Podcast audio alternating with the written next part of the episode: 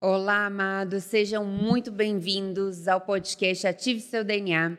Valnice Milhomens, aqui nós fornecemos estratégias e ferramentas para enriquecer seu espírito, sua alma e seu corpo. E nós estamos aqui na série Identidade. E hoje, nosso episódio é uma nova história, uma nova identidade um episódio muito importante. Mas antes, nós queríamos convidar você a participar do nosso programa Ative Seu DNA, um programa que realmente vai enriquecer a sua saúde espiritual, a sua saúde emocional, a sua saúde mental e a sua saúde física. Nós vamos também deixar o link desse programa aqui no vídeo onde você pode ter também mais informações para você transformar a sua saúde, a sua mentalidade e a sua, o seu corpo em 2024, onde você terá um acompanhamento completo em, no ano de 2024 todo. É, mais informações você pode ver aqui nesse vídeo. Bom, nós vamos direto para o nosso podcast. Esse podcast é um podcast realmente fantástico agora, dos finais dos tempos uma nova história, uma nova identidade. Nós sabemos que nós estamos vivendo aí os tempos finais e que realmente o Espírito de Deus ele se apressa nesses tempos para preparar realmente o seu povo.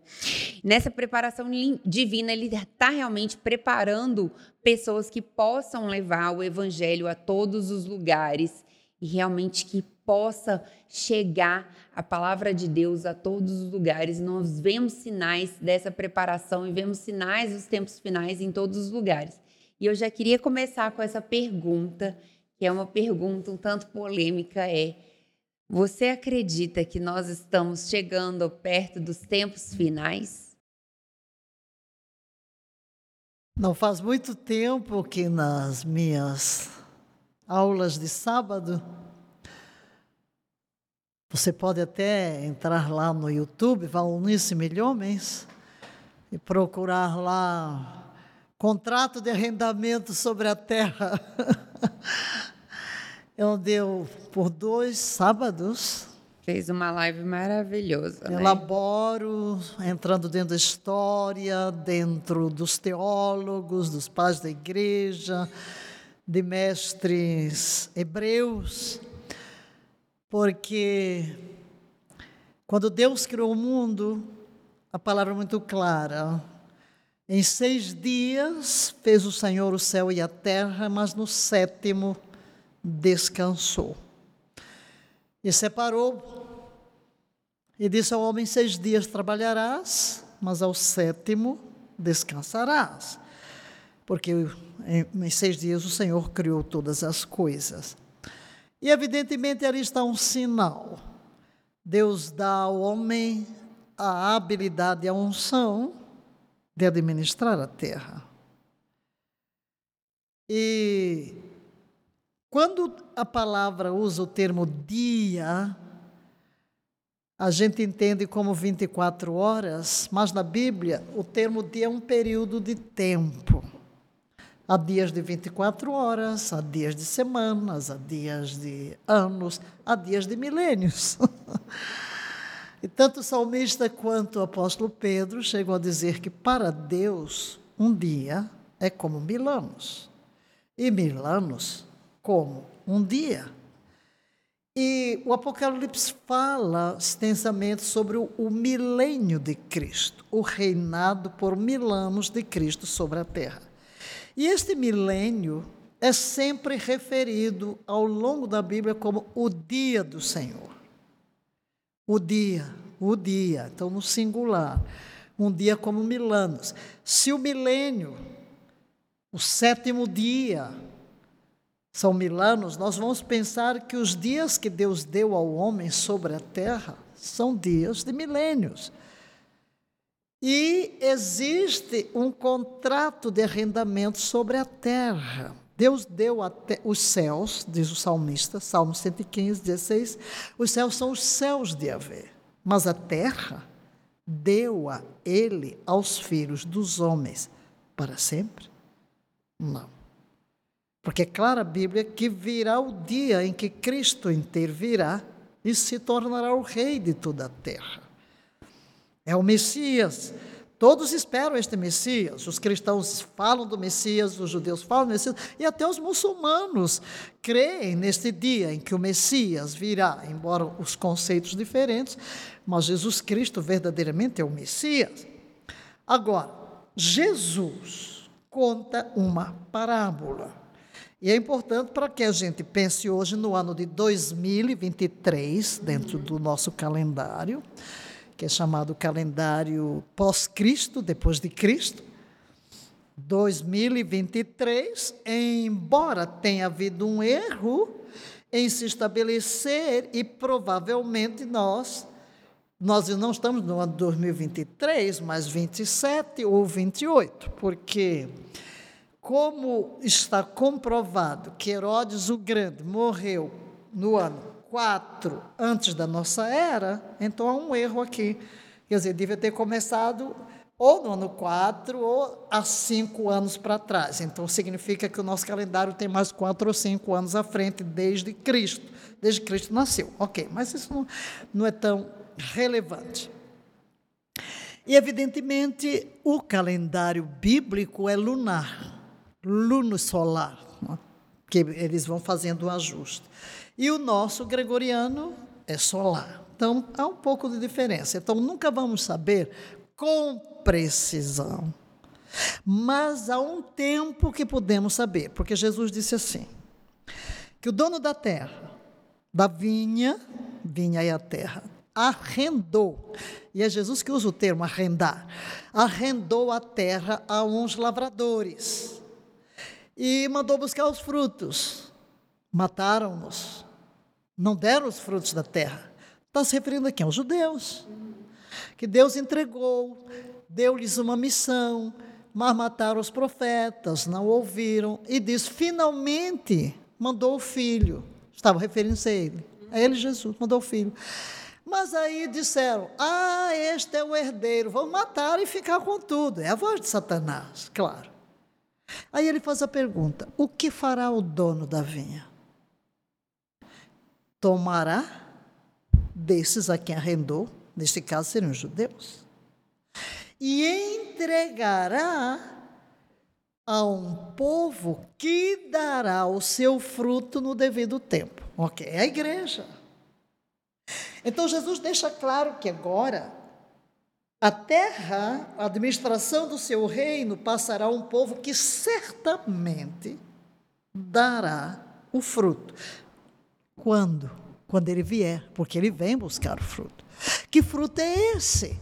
Tiago diz que não, há muitos que acham que ele não virá e diz: não, vocês não entendem, porque o dono da terra aguarda os frutos até o quê? Frutos provenientes de onde? Das primeiras e das últimas chuvas. Qual é o fruto que o dono da terra, Deus está esperando da terra? Filhos e filhas. Como resultado do quê? Chuvas, primeiras e últimas. Que é isso? Derramamento do Espírito Santo. Derramamento do Espírito Santo. Quando Pedro está pregando no dia de Pentecostes, e ele faz uma citação de Joel, sendo que ele dá uma interpretação. Ele diz: Nos últimos dias derramarei do meu espírito. Ele usa o plural. Então, no dia de Pentecostes começou uma era. A era das chuvas. Chuva fala do Espírito Santo. É o período do Espírito Santo na igreja. E se a gente olhar para tempo, vamos dizer assim, Deus criou a terra e olhando para o calendário conforme a Bíblia, desde Adão até Abraão, nós temos dois milênios. Chamaríamos isso de dois dias proféticos. De Abraão até Cristo, nós temos dois. Aí eu pergunto: daria Deus à igreja mais? Não. Não. Como? Como saber? Oséias diz: conheçamos e prossigamos em conhecer a Yahvé. Como a alva, sua vinda é certa. Está falando do dia do Senhor, que eles não sabiam que era Jesus, mas o dia do milênio do Messias.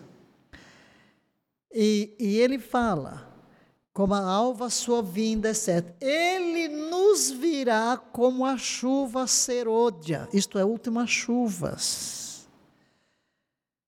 Depois de dois dias, tu nos ressuscitarás, e ao terceiro dia, tu nos levantarás e veremos diante dele.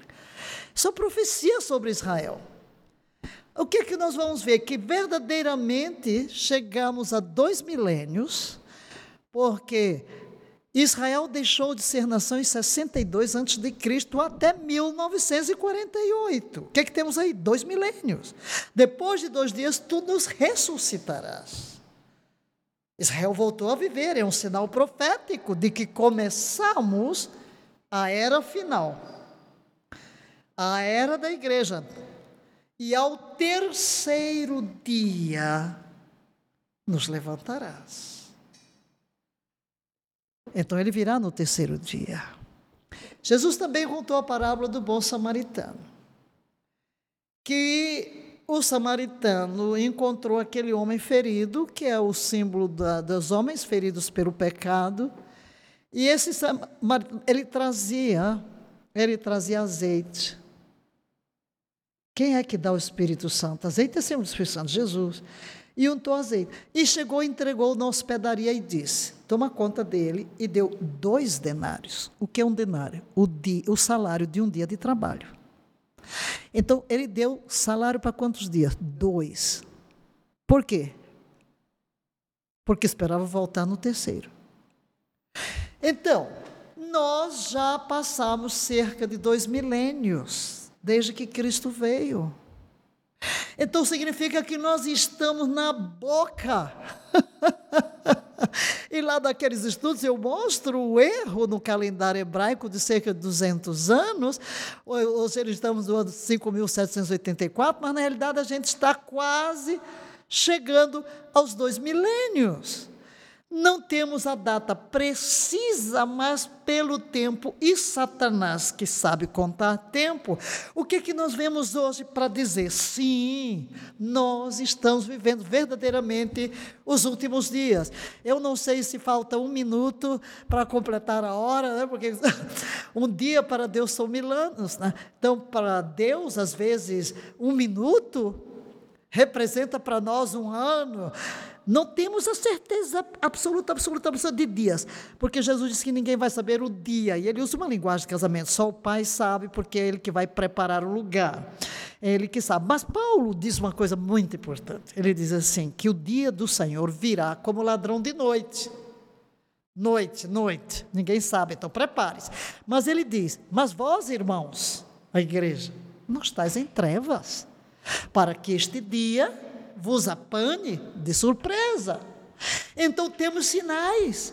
Jesus também colocou sinal em relação a Israel. Ele chorou sobre Jerusalém e disse: Se ao menos soubesses o que a tua paz é devida, mas está agora oculto aos teus olhos. Eles eram trincheiros por todos os lados, levaram cativos ao fio da espada para todas as nações, até que, até que, então tem um até que, tem um até que. E ele disse: Olhai para a figueira. O que é a figueira? Símbolo de Israel. Quando virdes florescer, sabeis que está próximo o verão. Levantai os vossos olhos, a vossa redenção se aproxima. A figueira floresceu, floresceu. Então levantai os vossos olhos, porque a vossa redenção se aproxima. Então, os sinais que nós estamos vendo de guerras, de rumores de guerra, de pestes, de pecado, da multiplicação da impiedade, são sinais de que Ele está às portas. E por outro lado, como Deus espera grande colheita, há um derramado espírito sobre a terra sem precedentes. Meu Deus do céu, nunca houve tanta oração na terra, nunca houve tanta adoração de 24 horas na terra. Sobe incenso do planeta 24 horas a noiva dizendo: Ora vem, Senhor Jesus. Nunca tanta gente se converteu. O evangelho é pregado por todos os meios meios, pela televisão, pela mídia. Sim, eu creio. A qualquer momento a trombeta soará, os mortos em Cristo ressuscitarão e nós, os que estivermos vivos, seremos arrebatados ao encontro do Senhor nos ares. Amém, aleluia! Sabendo disso, esse é um dos podcasts do final do ano de 2023 justamente para preparar o nosso espírito, nossa alma, nosso corpo para 2024. Como nos preparar, sabendo todo desse cenário deste ano, como nos preparar para o ano de 2024, como nos preparar diante disso tudo? Primeiro, tornando-nos aquilo para o que Deus nos chamou. É o preparo espiritual é o preparo espiritual, entendendo que eu sou filho, é, a unção vem para formar dentro de mim uma identidade, e eu começo a desenvolver e ver-me. Meu Deus, eu sou filho, eu sou a reprodução de Jesus. Jesus fez uma missão na terra e delegou a nós o continuar. Quando Jesus ressurgiu, ele chegou no cenáculo e o que ele fez? Ele soprou o Espírito. Soprou o Espírito e diz: Recebei o Espírito Santo. Naquele momento que ocorreu, os discípulos nasceram de novo, receberam a vida de Cristo. O Espírito Santo passou a habitar neles. Mas ato contínuo, Jesus diz: Do mesmo modo que o Pai me enviou, eu vos envio a vós. No sopro, ele transmitiu sua identidade de filho de Deus. No comando, ele transferiu a sua missão. Eu preciso entender que eu estou na terra com um propósito divino que eu sou um filho de Deus, que para isto o Filho de Deus se manifestou para desfazer as obras do diabo. Se eu sou filho, eu tenho uma missão: desfazer as obras do diabo. Como? Cumprindo a missão de fazer discípulos como modo de viver, de ser a voz de Deus na terra eu gosto da versão amplificada quando diz: Como Pai me enviou em missão permanente, pela qual ainda sou responsável, assim vos enviou a vós. Então eu tenho que entender, preparando-me para 2024, que não apenas Jesus veio tornar-me filho de Deus, mas ele me dá sua unção, sua habilidade de fazer o que ele fez quando eu digo, por exemplo, ser cristão é ser a reprodução de Jesus em seu caráter, é ser como ele é. E em sua missão é fazer o que ele fez. E Paulo diz que para isto ele nos predestinou, para sermos conforme a imagem do seu filho a imagem. Então, o Espírito Santo está trabalhando em nós. E como eu me preparo a cada dia, deixando que o Espírito trabalhe em minha identidade, Jesus.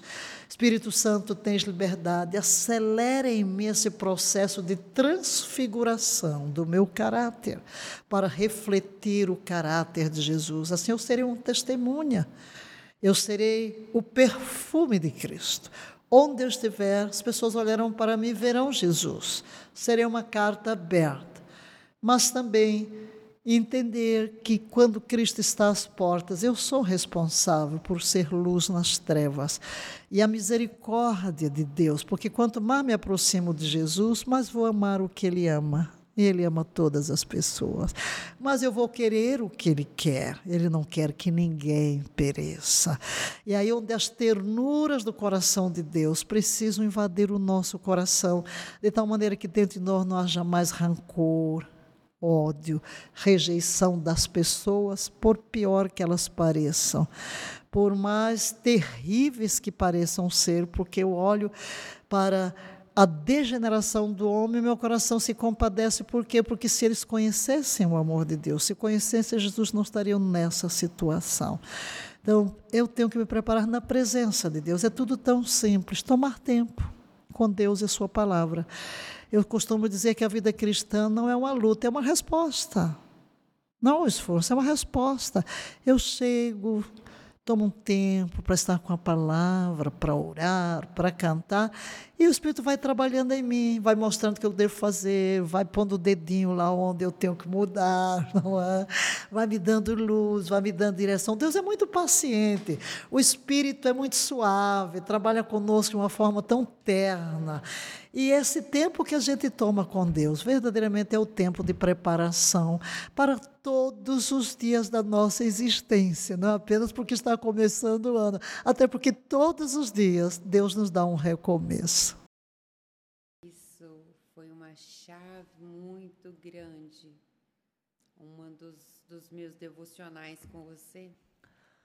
E depois lendo a Bíblia, né? Porque quando a gente lê, ou quando a gente ouve, às vezes alguém fala, fala olha, Deus falou comigo. Aí você acha que, né, Deus veio com purpurina, veio aquela, né, aquele, né, veio com purpurina, veio aquele é, um, um, veio trovão, veio isso, veio aquilo, Deus veio, falou, e isso e aquilo. Então você acha que Deus vem falando de forma muito alta e aquilo.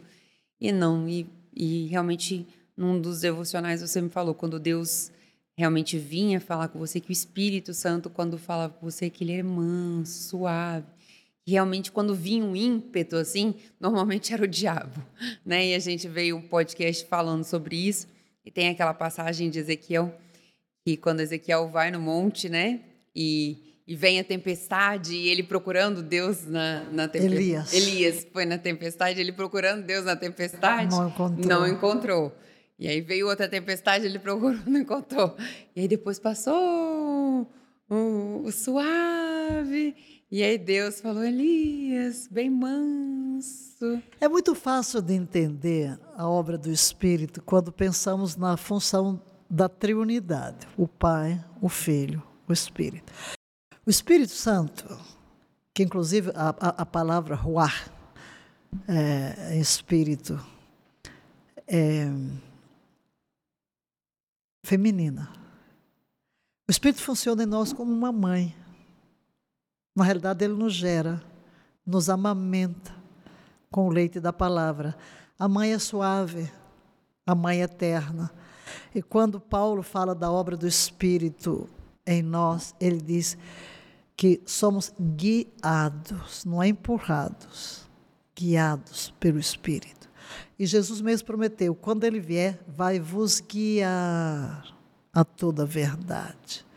Então, o Espírito é sempre muito suave. E outra, como o Espírito Santo vem habitar no nosso espírito humano recriado, a voz, a, a principal maneira do Espírito Santo falar em nós é através de uma impressão.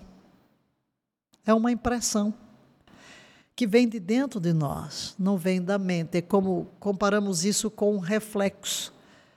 A gente desenvolve um reflexo, é um reflexo. Às vezes Deus pode vir falar conosco numa experiência espetacular, sim. Mas quando você vê isso, não é o todo dia de nenhum dos apóstolos. Ah, teve um sonho. Quantos? Você vê Pedro, teve aquela visão. Tem mais algum relato de outra? Não, tem aquela. Então, duas, três vezes. Deus veio e falou com sonho a José. Tem outra revelação? Não. Então, ocasionalmente, se Deus quer, interessa. Mas no dia a dia, essa voz suave do Espírito. É, nesse processo que você falou, nessa preparação, é, a identidade, como nós devemos é preparar a nossa identidade para nos reconhecermos como realmente como herdeiros, né? Porque a identidade fala é, de filiação. Uhum. Para nos reconhecermos como herdeiros. A Bíblia é muito clara dizer que quando nos tornamos filhos, vamos pensar que todo filho tem uma herança do pai. E a aliança, e aqui vai para o nome e vai para a aliança, quando Deus fez uma aliança com Abraão, que significa o que é meu é teu, um dos cerimoniais na aliança era troca, troca de nomes. Troca de nome.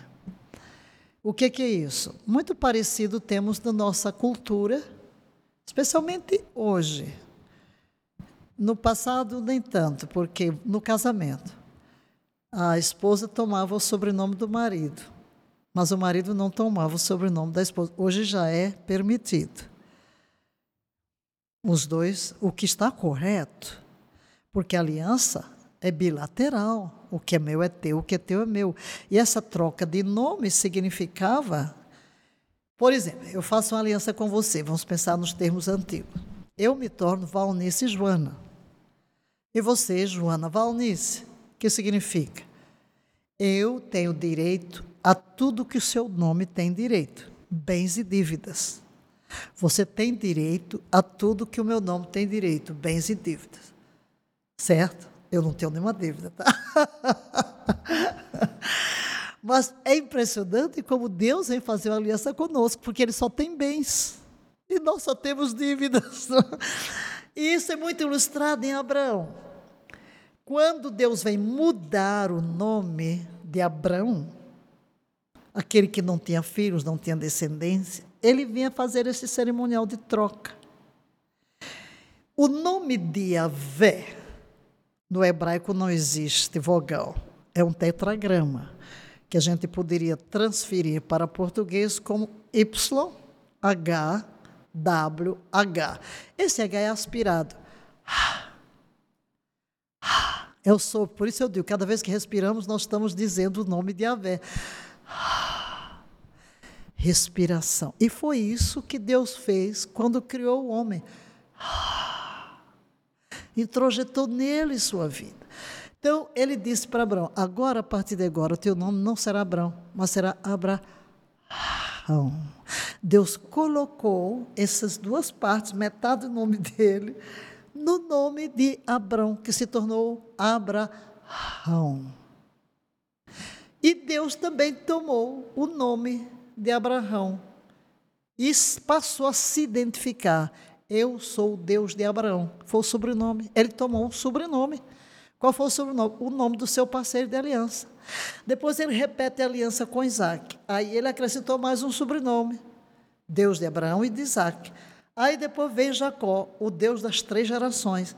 Deus foi atrelando sobrenomes. Então Deus colocou o nome de Abraão, Isaac e Jacó no seu. Eu sou o Deus de Abraão, de Isaac e de Jacó. Significa o quê? Eu tenho direito a tudo quanto pertence a Abraão e sua descendência. Mas Abraão também tem direito a tudo que é meu. Então o nome traz uma identidade. O nome traz uma herança, porque tudo que é de Deus passou a ser seu, e tudo que é seu passou a ser de Deus. E não é por isso que Jesus veio? Para quê? Fazer uma aliança. Tudo que é meu tornou-se dele. A nova aliança.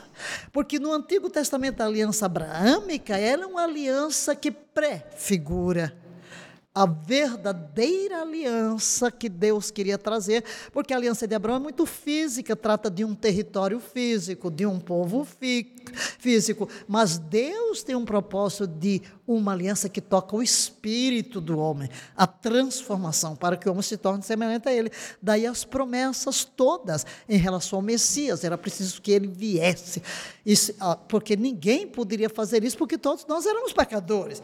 Então ele fez nascer Cristo, por quê? Porque que ele tomou o ventre emprestado de uma descendente de Abraão, porque tudo que é de Abraão é dele. Então ele pegou um útero virgem, tomou um útero emprestado, porque Deus deu a terra aos filhos dos homens, então para operar na terra tinha que ser o filho do homem. Então Deus toma emprestado o útero de Maria, porque tudo que é de Abraão é dele, e planta sua semente, a palavra, e a palavra se faz carne, Jesus. Mas como é que ele me encontra? Ele vai fazer a nova aliança comigo. o que é que eu tenho? Tudo que é meu tem que se tornar dele. O que é que eu tenho? Pecado, maldição, morte. Mas ele é Deus, ele é santo, nunca pecou. O que ele tem? A vida, a santidade. Então, na cruz, quando ele celebra aquela ceia, também é um ritual de aliança. O que comemos passa a fazer parte de nós. Então, quando eles comiam pão e bebiam o cálice, significa minha vida entrou na tua, tua vida entrou na minha. Então, naquele momento, quando ele parte o pão e bebe o vinho com os discípulos, o que era do homem tornou-se dele. Pecado. A alma que pecar, esta morrerá. Ele tomou sobre si a culpa do homem, as dívidas do homem, e foi à cruz para pagá-las. Aqui está o grande sentido da aliança. O que é meu tornou-se dele. Minha maldição, meu pecado, minhas derrotas, minhas fraquezas. Ele tornou-se como eu, como filho do homem. Para trazer o inverso. Quando ele vence tudo, ele volta para me dar o que é dele. É por isso que ele chega aí. Transmite a vida. Ele está repetindo o ato lá do Éden. Agora é a nova criação, é uma nova criação. Por isso, Paulo diz que nós devemos receber o Espírito pela fé, como Abraão. A herança de Abraão, a bênção de Abraão chegasse aos gentios, quando ele diz que, que Deus fez aliança com Abraão e o seu descendente. Paulo diz: não se diz de muitos, mas de um só, que é Cristo. Para quê? Para que pela fé recebamos a herança de Abraão. Qual é a herança de Abraão? O Espírito. Recebamos o Espírito pela fé. É a vida. Então a vida vem. Então, quando tudo que é dele tornou-se meu. Eu tenho que entender isso. Tudo que é de Cristo é meu. Então, o que é meu no pecado ele levou. Por que que hoje, se eu estou em Cristo, vou levar pecado, derrota, angústia, uma má imagem de mim mesmo. Não, isso, isso que não presta, que é consequência do pecado, Jesus já tomou, já levou na cruz. Esse é o sentido da aliança e do nome. Jesus se tornou filho do homem, para que eu me torne filho de Deus. Então, quando eu venho a Cristo, realmente eu, eu herdo o nome. O nome. Eu sou filho de Deus, eu sou santo, eu sou filho de Deus, Ele é meu Pai, eu tenho um novo DNA eu vou assumir essa identidade. E eu sei que tudo que é dele é meu. Ele levou o que era meu, não prestava, dívidas. Agora ele me deu os seus bens. Então eu posso chegar diante do céu. Por isso ele diz que tudo eu posso pedir ao Pai, em seu nome, o Pai me dá porque tudo que é dele, a Bíblia. Ah, então Paulo é muito claro: somos herdeiros de Deus e co-herdeiros com Cristo. Por quê? O filho herda tudo que é do pai, mas ele me adotou como filho. Então eu participo da mesma herança, não apenas no caráter, mas também nas bênçãos. Por isso é que Paulo diz: Bendito Deus e Pai do nosso Senhor Jesus Cristo, que nos tem abençoado com todas todas, todas as bênçãos espirituais em Cristo Jesus. Do que é que você precisa, meu filho, minha filha? Já foi provido em Cristo Jesus. Você é filho, tudo é seu. O reino é vosso. Amém, aleluia, maravilhoso. Então você já tem aqui o passo a passo para você se preparar e começar com o pé direito o seu 2024 de forma maravilhosa em Cristo Jesus e obter a vitória, né? Porque se a gente anda em espírito, vai ser um ano incrível e maravilhoso. Então não esquece de curtir o canal, de compartilhar esse episódio com outras pessoas e até o próximo episódio.